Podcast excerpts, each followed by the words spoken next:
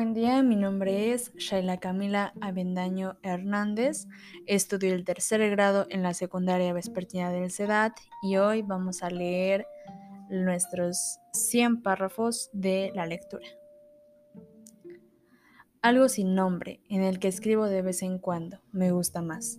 Una vez que nombras algo, dejas de verlo en su totalidad o por qué es importante. Nunca me he sentido tan cómoda con las palabras Pensé que estaba haciendo un buen trabajo ocultándolo, pero él se dio cuenta. Por supuesto que lo hizo, se da cuenta de todo. No hay nada que decir, a veces me quedo atrapada en mi cabeza. No quiero nunca causarle ninguna angustia o hacerle infeliz o causarle dolor. Él es sin duda el amor de mi vida. Solo voy a escribir pensamientos positivos, felices y normales. No se permiten pensamientos locos. Alicia Bernstone tenía 33 años cuando mató a su marido. Alicia era pintora y Gabriel era un conocido fotógrafo de moda. Desde su muerte, el precio de sus fotografías ha aumentado astronómicamente, y para mí, Alicia era una especie de genio. Sus pinturas tienen una asombrosa habilidad para capturar tu atención casi por el cuello y sujetarte con fuerza. Ese día, la casa estaba en una oscuridad total, Ninguno de los interruptores de luz funcionaba, y ella estaba con una mirada extraña y asustada en su rostro, como si se hubiera enfrentado a un terror invisible. Sus hermosos rasgos se habían ido para siempre. Sus, sus labios estaban pálidos, sin sangre, revoloteaban ocasionalmente, pero no formaban palabras, no hacían sonidos. Ella no podía, no quería hablar. Ella guardó silencio cuando fue arrestada negándose a negar su culpabilidad o confesarla. Alicia nunca volvió a hablar. Un misterio, un enigma que acaparó los titulares y cautivó la imaginación del público durante los meses venideros. Alicia permaneció en silencio, pero hizo una declaración. Ahora, sin embargo, alteró drásticamente su proceso creativo, completando una pintura a los pocos días del asesinato de su esposo. Tiene mucho sentido, al menos para mí, que ella tome sus pinceles y pinturas y exprese sus complicadas emociones en un lienzo, hasta que un día la verdad sale a la luz. Pero voy demasiado rápido, me estoy adelantando. Debo empezar por el principio y dejar que los acontecimientos ocurran por sí mismos. No debo colorearlos, torcerlos ni decir mentiras. Procederé paso a paso, lenta y cautelosamente pero ¿por dónde empezar? En la pintura, mechones de cabello largo y rojo caían sobre los hombros huesudos, venas azules visibles debajo de la piel translúcida. Ella está capturada en el acto de pintar, pero el lienzo está en blanco, al igual que su expresión. Su cabeza está vuelta sobre su hombro y nos mira fijamente. Finalmente, me encontré al, frente de la fila y me enfrenté a los Alcestis. Me quedé mirando la pintura, mirando a la cara de Alicia, tratando de interpretar la mirada en sus ojos, tratando de entender, pero el retrato me desafió. No pude adivinar ni inocencia ni culpa en su expresión. Otras personas se encontraron más fácil de leer. Pura maldad, susurró la mujer detrás de mí. ¿No es así? Su compañero estuvo de acuerdo. Sangre fría. Un poco injusto, pensé, considerando que la culpabilidad de Alicia aún no se había probado. Y así continuó con interminables especulaciones sin respuestas, solo más preguntas sobre los motivos de Alicia y su posterior silencio. ¿Por qué se negó a hablar? ¿Qué significaba? ¿Estaba escondiendo algo? ¿Protegiendo a alguien? Si es así, ¿a quién y por qué? Si su silencio era simplemente un acto, una actuación en beneficio del jurado, entonces había funcionado. Se salvó de una larga pena de prisión y si se recuperaba por completo, bien podría ser liberada en unos pocos años. Seguramente ahora era el momento de empezar a fingir esa recuperación para pronunciar algunas palabras aquí y allá, luego algunas más para comunicar lentamente algún tipo de remordimiento. Pero no, semana tras semana, mes tras mes, luego pasaron los años y Alicia seguía sin hablar. Simplemente hubo silencio. Y así, sin más revelaciones, los medios decepcionados finalmente perdieron interés en Alicia Berenson. Alicia tartamudeó y se detuvo, como un coche averiado. Quería ayudarla a empezar de nuevo, ayudar a Alicia a contar su historia, a sanar y mejorar. Quería arreglarla, y algo sobre la historia de Alicia resonó en mí personalmente. Sentí una profunda empatía con ella desde el principio. Tan pronto como vi el anuncio, supe que no tenía otra sesión. Seguí mi instinto y solicité el trabajo. Esa es la verdad, aunque no es lo que dije durante la entrevista de trabajo cuando me plantearon la pregunta, ¿qué te trajo a la psicoterapia? Quería ayudar a la gente, supongo. Me encogí de hombros. Eso es de verdad. La verdadera motivación fue puramente egoísta. Estaba en una búsqueda para ayudarme a mí mismo. Creo que lo mismo es cierto para la mayoría de las personas que se dedican a la salud mental. Nos atrae esta profesión porque estábamos ya dañados, Estudiamos psicología para curarnos a nosotros mismos. Si estamos dispuestos a admitir esto o no, es otra cuestión. El desarrollo de nuestra personalidad no tiene lugar de forma aislada, sino en las relaciones con los demás. Somos moldeados y completados por fuerzas invisibles y olvidadas, es decir, nuestros padres.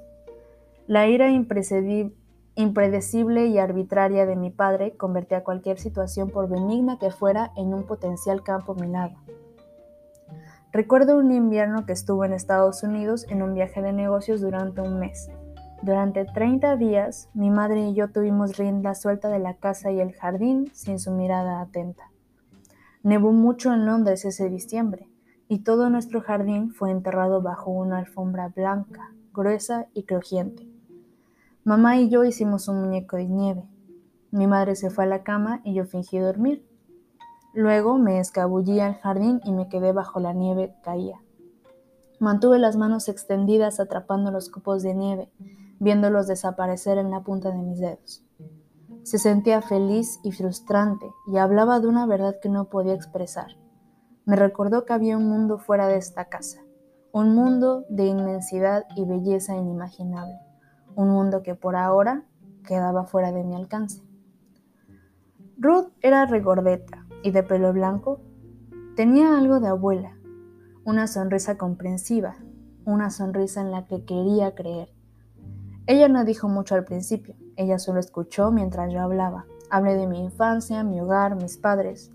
Sin embargo, de vez en cuando miraba el rostro de Ruth. Para mi sorpresa, las lágrimas se acumularían en sus ojos mientras escuchaba. Esto puede parecer difícil de entender, pero esas lágrimas no eran de ella, eran míos. En ese momento no lo entendí, pero es así como funciona la terapia. Un paciente, delega sus sentimientos inaceptables a su terapeuta y ella sostiene todo lo que él tiene miedo de sentir y lo sostiene por él. Luego, muy lentamente, ella lo retroalimenta como Ruth me devolvió los míos. A través de ella internalicé un nuevo tipo de relación con otro ser humano, una basada en el respeto mutuo, la honestidad y la bondad. La psicoterapia literalmente me había salvado la vida, más importante aún, había transformado la calidad de esta. En un sentido profundo me definió. Lo sabía, era mi vocación. Es extraño lo rápido que uno se adapta al extraño mundo nuevo de una unidad psiquiátrica. Te sientes cada vez más cómodo con la locura, y no solo con la locura de los demás, sino con la tuya. Todos estamos locos, creo, solo de diferentes maneras. Y es por eso que me relacioné con Alicia Berenson.